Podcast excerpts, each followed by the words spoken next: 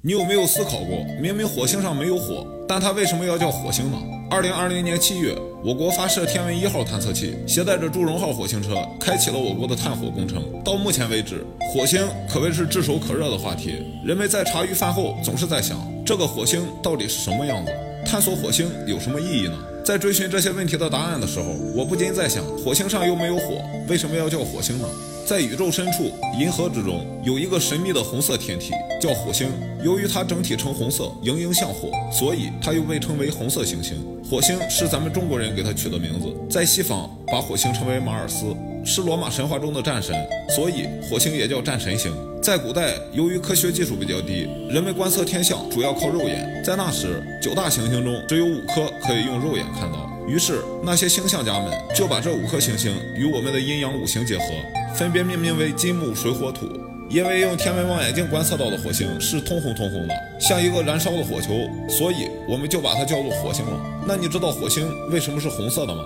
实际上，火星的地表广泛分布着氧化铁。我们都知道，铁锈一般都是红色的。火星的地表富含氧化铁，所以它的土壤呈红色，外表自然也就通红。还有一个原因，就是火星上几乎一年就有两百次以上的风暴，这些风暴把火星刮得灰头土脸的，所以它红色的外观在肉眼可见的天体中独具一格。许多人听到火星名称，都以为它十分的炎热。那么，它真的很炎热吗？火星虽然有火字，但它可并不像我们想象中的那么炎热，非但不热，而且还十分冰冷。常年平均温度为零下二十三摄氏度左右。因为火星的轨道是椭圆形，因此在接受太阳照射的地方，近日点和远日点之间的温差将近一百六十摄氏度，这就对火星的气候产生了巨大的影响。这个昼夜温差是非常大的。原来火星看似有着火热的外表，内心还是个高冷男神啊！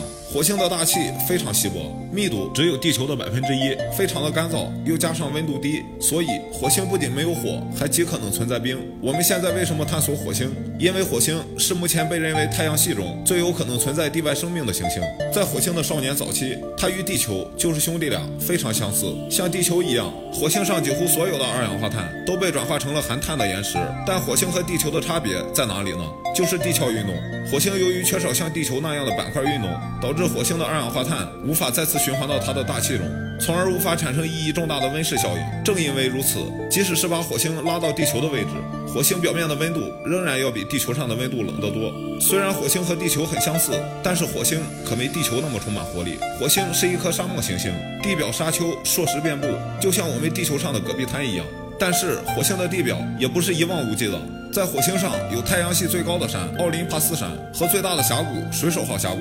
那么火星到底有什么研究价值呢？人类为什么要探索火星呢？放眼太空，如果人类想要找到类生命体，找到更加适合人类生存和发展的外星球，那么探索火星是人类实现走出地球、探索宇宙的第一步。可能有人说了，金星比火星离地球更近，怎么不去探测金星呢？主要原因还是金星的环境太恶劣了，我们无法到达。关于金星，如果感兴趣的话，可以在评论区评论，我们以后再讲。火星和地球的地貌差不多，也有着多样的地形，有高山、平原和峡谷，而且科学家们还在火星表面发现了巨型的火山遗迹。猜测在火星上可能发生过大规模的火山喷发，而且探索显示火星上极有可能存在着液态水。科学家称火星的表面曾经非常湿润，含水量甚至超过北冰洋。虽然现在还没有找到实际的证据，但是就目前来看是很乐观了。那么人类探索火星有什么意义呢？首先就是寻找生命存在的原始痕迹，这也是人类寻找宇宙生命的第一步。其次，我们从地球上观测火星，会发现火星上有着明显的季节变化，经常能够持续数月的时间。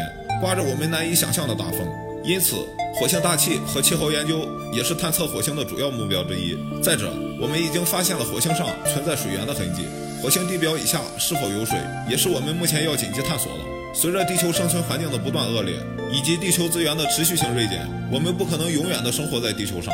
为了自身不再重蹈恐龙灭绝的悲剧，于是开始探索火星，最终实现移民火星才是人类的终极目标。这是人类文明的层级性的成长，也是文明整体性复制的必然。你认为我们能够实现移居火星吗？来评论区讨论一下吧。